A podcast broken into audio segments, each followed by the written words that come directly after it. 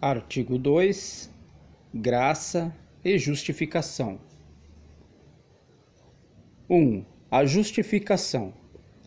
A graça do Espírito Santo tem o poder de nos justificar, isto é, purificar-nos de nossos pecados e comunicar-nos, aspas, a justiça de Deus pela fé em Jesus Cristo, fecha aspas. Romanos capítulo 3, versículos 22. E pelo batismo. Mas se morremos com Cristo, temos fé que também viveremos com Ele, sabendo que Cristo, uma vez ressuscitado dentre os mortos, já não morre. A morte não tem mais domínio sobre ele.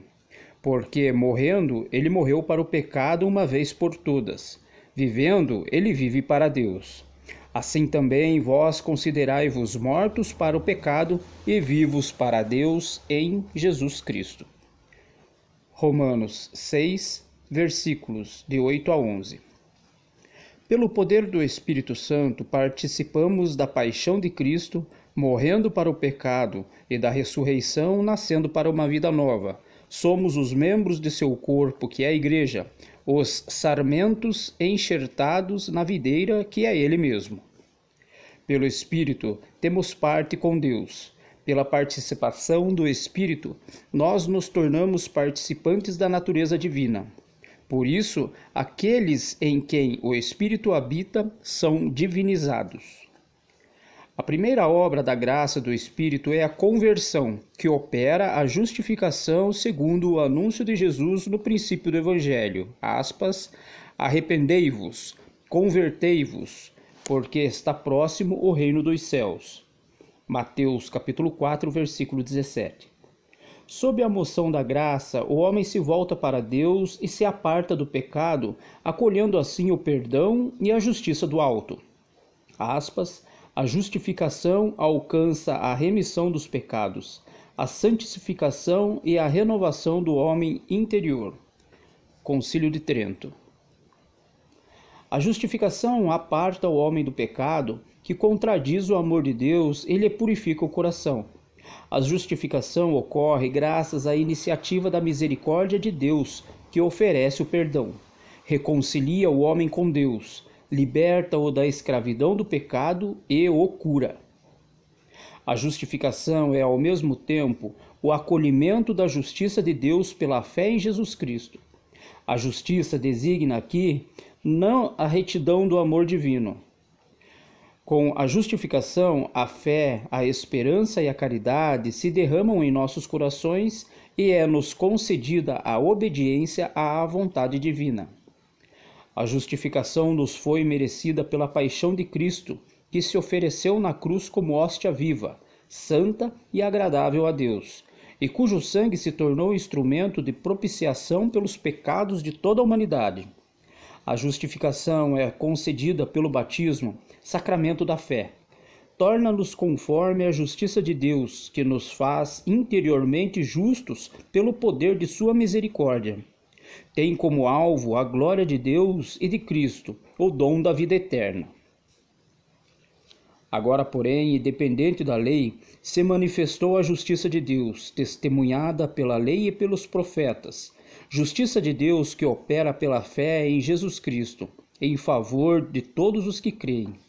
Pois não há diferença, sendo que todos pecaram e todos estão privados da glória de Deus, e são justificados gratuitamente por sua graça, em virtude da redenção realizada em Cristo Jesus.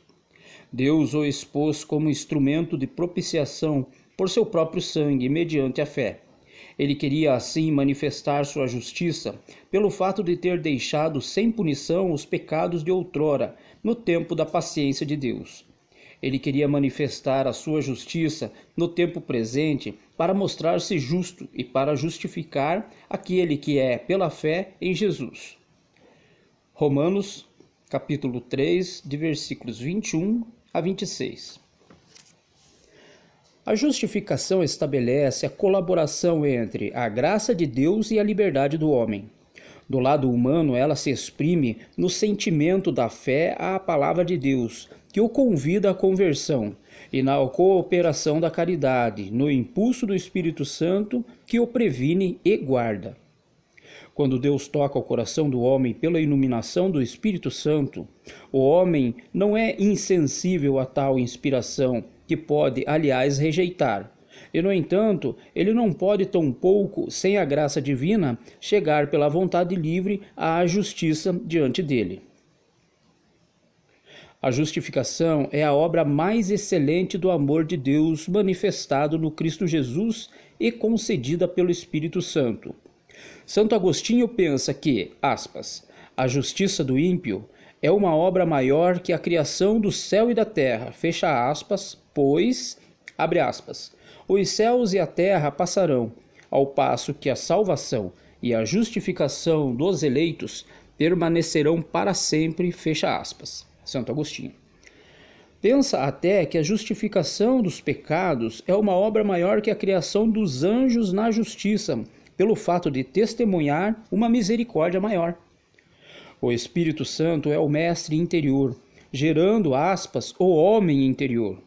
Fecha aspas. A justificação implica a santificação de todo o ser.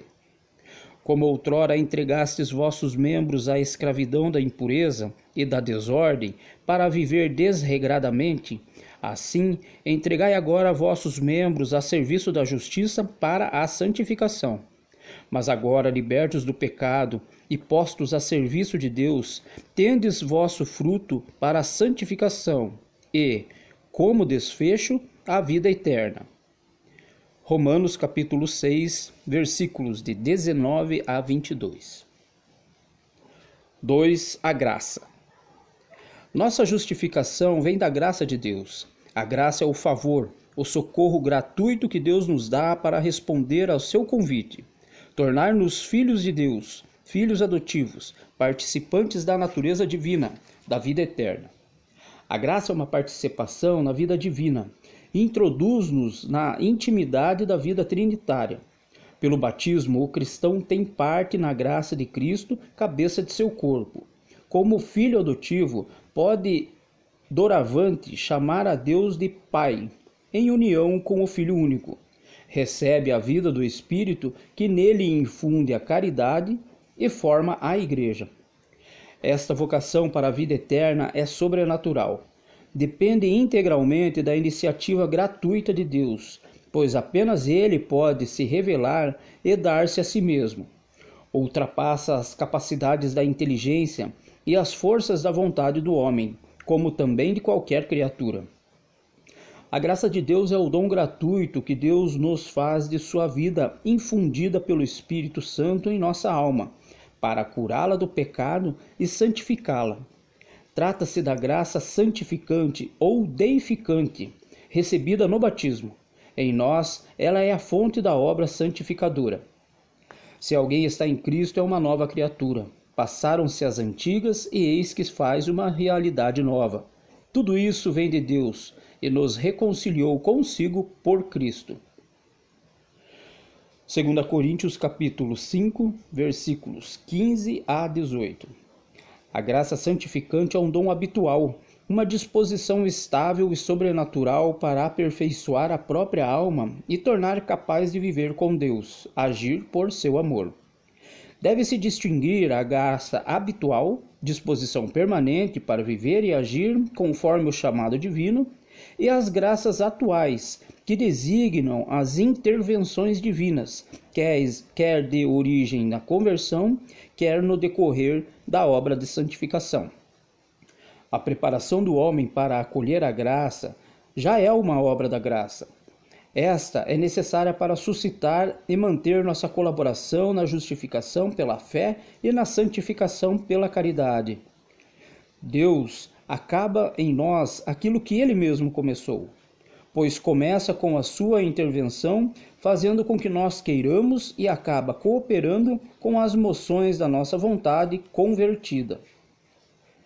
Sem dúvida, operamos também nós, mas o fazemos cooperando com Deus que opera predispondo-nos à sua misericórdia e o faz para nos curar e nos acompanhará para que, uma vez santos, nos revigoremos.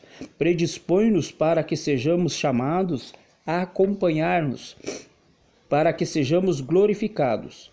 predispõe-nos para que vivamos segundo a piedade, e segue-nos para com que ele vivamos para todo sempre, pois sem ele nada podemos fazer. A livre iniciativa de Deus pede a livre resposta do homem, pois Deus criou o homem à sua imagem, conferindo-lhe com liberdade o poder de conhecê-lo e amá-lo. A alma só pode entrar livremente na comunhão do amor. Deus nos toca imediatamente e move diretamente o coração do homem. Ele colocou no homem uma aspiração à verdade e ao bem que somente ele pode satisfazer plenamente. As promessas da vida eterna respondem, além de toda nossa esperança, a esta aspiração. Se vós, ao cabo de vossas obras excelentes, repousastes do sétimo dia, foi para nos dizer de antemão, pela voz do vosso livro, que, ao cabo de nossas obras, que são muito boas, pelo fato de terdes vós sido que noladestes, também nós, no sábado da vida eterna, em vós repousaremos. Santo Agostinho. A graça é, antes de tudo, e principal dom do Espírito, que nos justifica e santifica. Mas a graça compreende igualmente os dons que o Espírito nos concede para nos associar à sua obra para nos tornar capazes de colaborar com a salvação dos outros e com o crescimento do corpo de Cristo, a Igreja. São as graças sacramentais, dons próprios dos diferentes sacramentos. Além disso, as graças especiais, designadas também carismas, segundo a palavra grega empregada por São Paulo e que significa favor, dom gratuito, benefício. Seja qual for seu caráter, às vezes extraordinário, como o dom de milagres ou das línguas, os carismas nos ordenam à graça santificante e têm como meta o bem comum da Igreja. Acham-se a serviço da caridade que edifica a Igreja. Entre as graças especiais convém mencionar as graças de Estado, que acompanham o exercício das responsabilidades da vida cristã e dos ministérios no seio da Igreja. Tendo, porém, dons diferentes, segundo a graça que nos foi dada, aquele que tem o dom da profecia, que exerça segundo a proporção da vossa fé. Aquele que tem o dom do serviço, o exerça servindo. Quem o ensino, ensinando. Quem o da exortação, exortando. Aquele que distribui seus bens, que o faça com simplicidade. Aquele que preside, com diligência. Aquele que exerce misericórdia, com alegria. Romanos capítulo 12, versículos de 6 a 8. Sendo de ordem sobrenatural, a graça escapa à nossa experiência e só pode ser conhecida pela fé. Não podemos, portanto, nos basear em nossos sentimentos ou em nossas obras para daí deduzir que estamos justificados e salvos. No entanto, segundo a palavra do Senhor, é pelos frutos que os reconhecereis a consideração dos benefícios de Deus em nossa vida e na santos